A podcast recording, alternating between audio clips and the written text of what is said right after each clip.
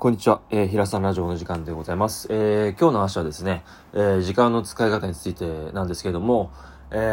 ー、時間の使い方って言ってもね、あのー、やっぱり人それぞれ違うと思うんだけど、あの、例えば、あの、俺で言ったら朝出勤するとき1時間半ぐらいかかるのかな。で、その1時間半ってただ惰性でなんか座ってるだけだと、すごく、まあ、電車通勤だからね、すごく無駄なんですよ。で、あの、自分が将来やりたいことに対しての勉強とかもできる時間だったりするから、あの、お金の勉強とか今ちょっと金融入れてらし、要はお金に対しての知識とか捉え方とか考え方の基準をね、あの、高めていきたいなって思っていて、あの、本をね、買って、今、2冊3冊ぐらい、まあ、税制についての本とか、税率とか、そういうことに関して学べる本とか、あの、元国税庁の方とかがね、あの、書いた本とかを読み漁ってるんですよ。少しずつね。で、その、今のその、累進課税とか、そういう 税金に関してのその流れとか、最初3%でしょ ?3%、5%、8%、10%ってなってて、また15%に上がるんじゃないかっていう。15%にならないと2030年とか35年とかっていうのは、日本が、あの、あの、なんていうのかな。あの、国として成り立たんじゃないかみたいなこと言われてるらしいんで、実際はどうかわかんないよ。ちょっと聞き返した情報だからあれなんだけど、なんか、そういうこと勉強してるんですよね。で、あの、俺朝とかの時間帯とかもうちょっと上手くしたいなと思っていて、あの、時間って、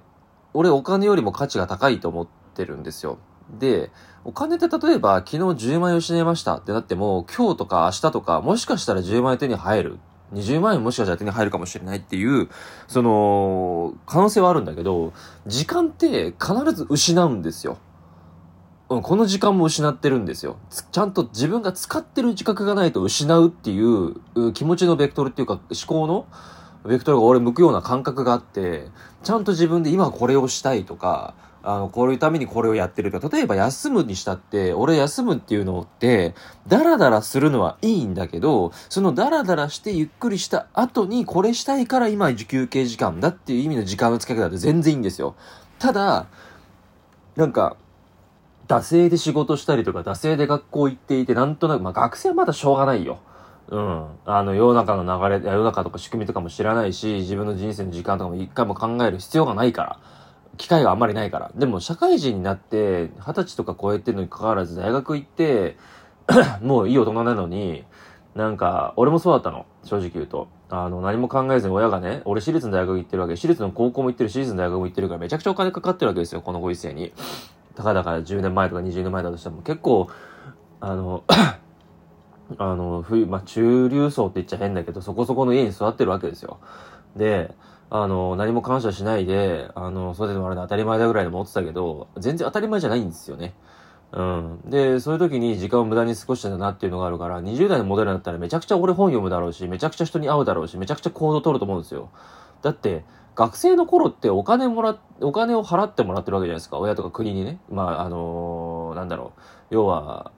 あれか、奨学金とか、まああるけどね、まあ奨学金もまあ闇が、あの、暴かれちゃったからあれかもしれないけど、なんかそういうふうに、ね、人から施しをもらって生きてる存在じゃない？で、自分で自活してるわけじゃないから、いっぱい失敗できるじゃん。バイト代やってさ、3万とか4万あればさ、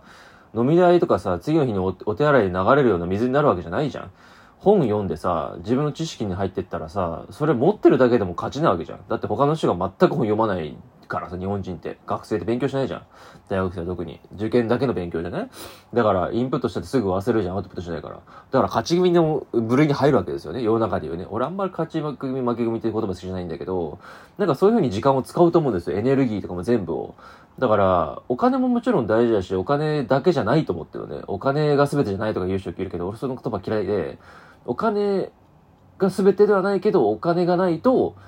人に幸福をあげれなかったり、人を守れないと思ってるし、自分も守れないから大事なんだけど、時間ってそれと同じよりか、それよりも、うん、もしかしたら俺は価値が高い、一番価値が高い、命と同じぐらい価値が高いと思っていて、命イコール大体時間だなと思ってるのね。だから、この時間も隙間時間に取ってるんだけど、ビジネスの勉強の時に休み取ってんだけどね。大量に5、6件ぐらい取ってるんだけど、そうやって時間の使い方をちゃんと自分の中で認識したら人生が変わるんですよ。今何をしてどういうことやっていけば将来この時間帯でこういうふうにやっていけばこうなるなとか、リズムで考えてるわけですよ。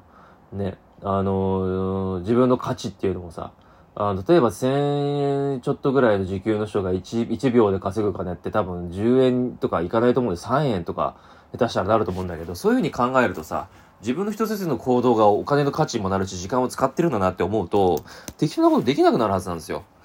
なんか、別にいいのよ。なんか、なんか買い物に行くとかも全然楽しい自分の人生の一部だからいいけど、何の目的もなく、なんか、ダラダラダラダラ過ごすっていうのって、本当にマジで無意味で、自分が、俺の、俺が休むっていうのって、基本的に自分の体調管理ができてなかったっていう、その自戒もあるから、そういう時に、やっぱり自分と向き合う必要があるんだなって学びに変えるのね。うん。学びに変えて次じゃあこうしていこう。サプリメンテーションはこういう風にしていこうとか、プロテインの摂取はこういう風にしていこう。食事はこういう風にとってて、睡眠時間はこういう風にして、お風呂上がりはこういうルーティンでやろうとか、あの、考えるわけですよ。もちろん心の問題とかもあるけど、心の考え方とかさ、言葉遣いとかもあるけど、なんかその総合力だと思ってて人生って。その一番の核って自分の体、資本、体ね。あのー、心と体。ね、心に栄養も必要だし、頭にも体にも栄養が必要だし、健康じゃなきゃ何もできないから、それは当たり前だけど、それのすぐ上とか同じぐらいな感じなのはもう時間じゃないかなと思ってる。時間を、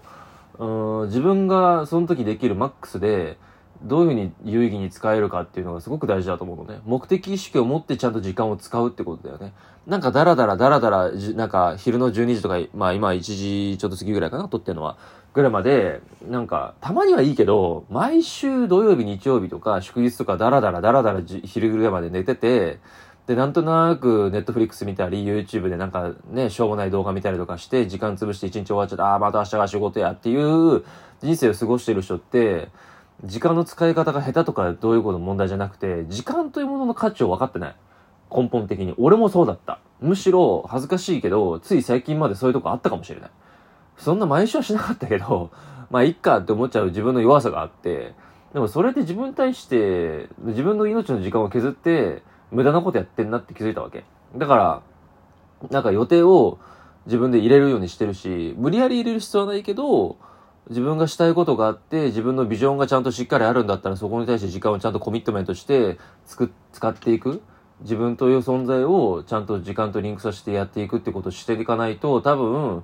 うん、自分が達成したいことであったりとか、自分の目的を持って目標か、あの、叶えたいこと、まあ、まあ、そっか、まあ、叶えたと一緒か。だけど、なんかそういうものっていうのって、こう、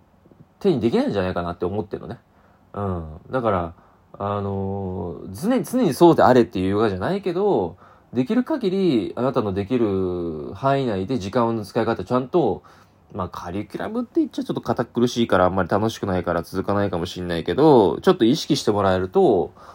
うん、いいんじゃないかなと思う。例えばお手洗いとかでさ、なんか、もう用済んだのにずっとスマホいじってるとか、ベッドで用もないのに、目的もないのになんか、ね、動画見たりとか、SNS でいいねするとかコメントするとか DM 来てるからどう返そうとかっていうのを、特に朝の時間帯とかやってるのはすっげえ無駄で、あの、これ研究結果であるんだけど、イスラエルの大学の研究結果だったと思うんだけど、なんか、老、あの、囚人ね、囚人に対して帰り釈放するしないとかっていう話っていうのを、かん、あの、監視に、あのー、するときに60%ぐらいだったかな？午前中にすると、まあ、許可を下りると。代わり釈放の許可申請を、の申請が許可を下りるって話なんだけど、午後になればなるほど0%に近くなっていくって喧嘩があって、人間って午前中がめ一番エネルギーとか、あの、活発なんですよ。あの、活動量が、あの、盛んなんですよ。で、判断能力もあるんですよ。でも午後になっていくと脳って、あの、なんだっけ、アミノイドベータだったっけな？あの、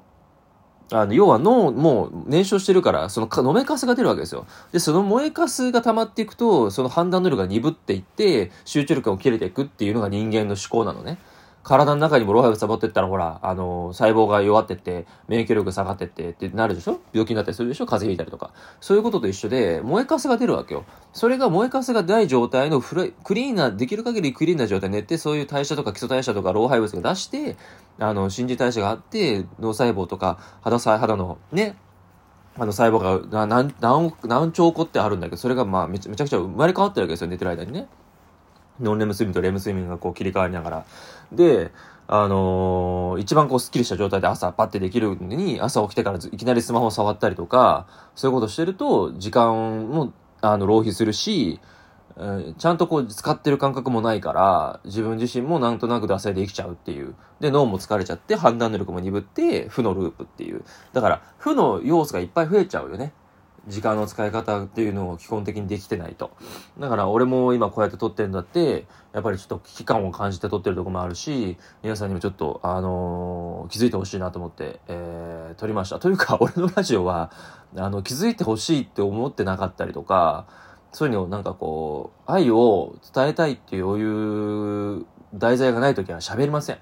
伝わらないから。自分が思ってたりとかちゃんと生感で、ライブ感でちゃんと伝えられないこととか、自分がちゃんと心で思っていて言霊として伝えたいっていうふうに、心と体、言いたいことがリンクしてる状態、自分もそれをやっていて、そう思ってる状態じゃないと伝わんないと思ってるから、あのー、取りだめしてるけど、ちゃんと題材をちゃんと選んで喋ってます。なので、あのー、伝わったら嬉しいなと思うし、もしこれで、あの、少しずつあなたの人生が変わってくれて、あなたが幸せになってくれば、俺はそれで全然、あの、嬉しいと思ってるので、そのために俺は生きてるので、あの、ぜひよかったら、あの、時間の使い方について、あなたりのやり方で、あの、実践してみてほしいなと思います。あの、いろいろやり方あるんだけど、合うかどうかわかんないのに、これやって、こいつに言われたからやったら違ったって言われるの嫌だし、お互いにとってフェアじゃないでしょ、それって。だから自分で、あのね、あの、調べてやってほしいなと思います。それでは、またお会いしましょう。さよなら。